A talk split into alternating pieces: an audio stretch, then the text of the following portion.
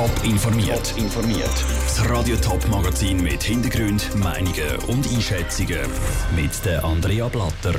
Zürcher Trams, Bus und Züge bleiben leer und dementsprechend auch die Kassen vom ZVV. Und die Arbeitslosigkeit in der Schweiz steigt weiter an und Wirtschaftsexperten schlagen Alarm. Das sind zwei der Themen im Top informiert. Wegen Coronavirus verzichten auch im Kanton Zürich die meisten Leute auf die ÖV. Viele sind im Homeoffice und sind darum nicht auf den öffentlichen Verkehr angewiesen. In die Stadt Zürich fahren, zum posten oder essen, nehmen die wenigsten das Tram oder den Bus.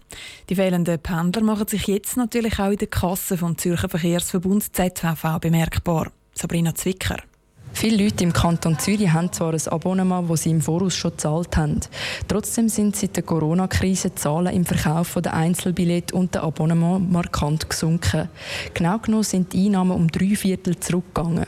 Dass der Direktor vom ZVV, Franz Kagerbauer, nach 30 Jahren im Amt der Bevölkerung von seinen ÖV abraten muss, hat ihn sehr getroffen. Dass man verändert die Empfehlung bekommt, äh, dass man das sollte meiden, das Angebot. Wenn man gesehen hat, wie die Fahrzeuge dann tatsächlich entvölkert sind, das hat also schon einen Stich gegeben in mein ÖV-Herz. 80 Prozent weniger Leute sind seit der Corona-Krise im Kanton Zürich mit der ÖV unterwegs. Normalerweise bewegt sich im Kanton fast ein Achtel der Schweizer Bevölkerung in Bus und Zügen. Wir haben 1,8 Millionen Leute, die täglich unterwegs sind bis jetzt. Da ist ein Großteil selbstverständlich in der Hauptverkehrszeit unterwegs. Das heißt am, am Morgen und, und Abend. Der ZVV ist kein selbstständiger Betrieb und hat darum keine Reserve auf der Seite. Das erwartete Defizit in der Höhe von 400 Millionen muss er aber irgendwie abdecken. Die Präsidentin vom Verkehrsrat und Zürcher Regierungsrätin Carmen Walker-Späg sieht noch viele offene Fragen. Ja, das ist in vielen Bereichen noch unbekannt, was Bundesbeteiligung anbelangt, was äh, der Kanton Zürich anbelangt, finanziert das Defizit nach unserer Gesetzgebung äh, hälftig der Kanton und hälftig Gemeinden. Auf jeden Fall sollen die Billetpreise wegen der Corona-Krise nicht steigen. Der ZVV will jetzt vor allem, dass die Leute wieder in die ÖV steigen und sich dabei auch wohlfühlen. Der Beitrag von Sabrina Zwicker.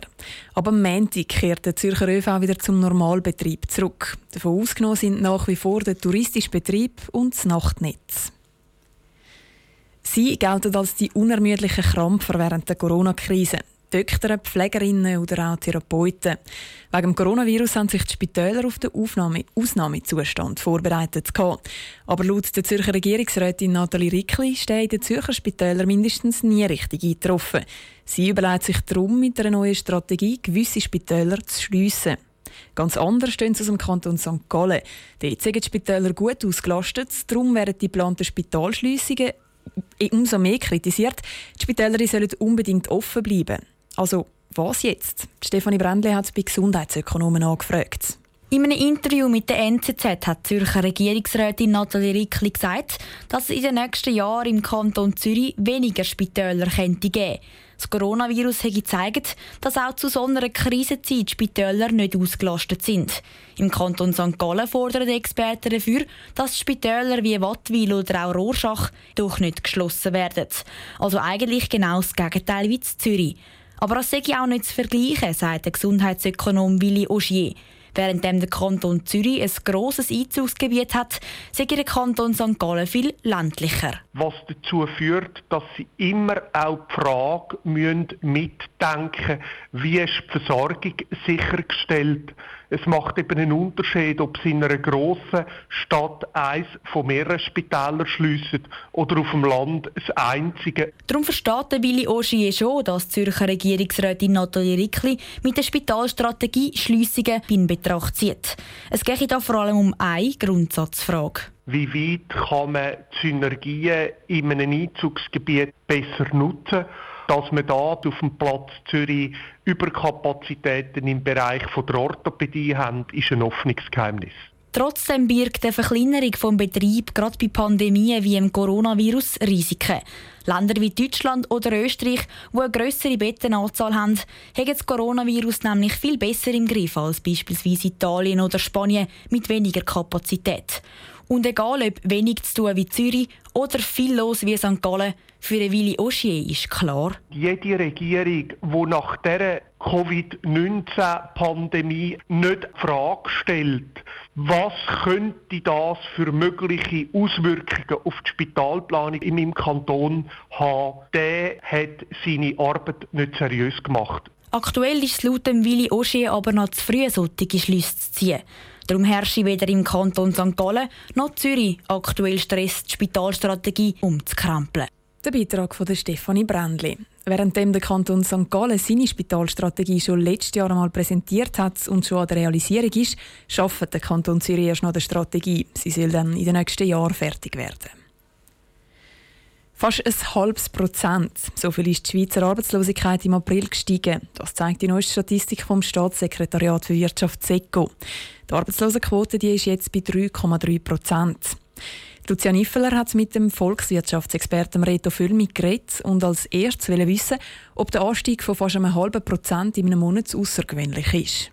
Der Anstieg ist natürlich stark, weil normalerweise erwartet man eigentlich im April eher einen Rückgang von der Arbeitslosigkeit, weil äh, im Frühjahr nimmt die Arbeitslosigkeit ab. Also wir sehen hier einen, einen klaren Anstieg von der Arbeitslosigkeit. Jetzt liegt die Quote ja bei 3,3 Prozent. Wir haben schon Reaktionen, dass das mega schlimm sei, die 3,3 Prozent. Das ist mega viel. Ist das wirklich so oder ist es noch nicht so schlimm?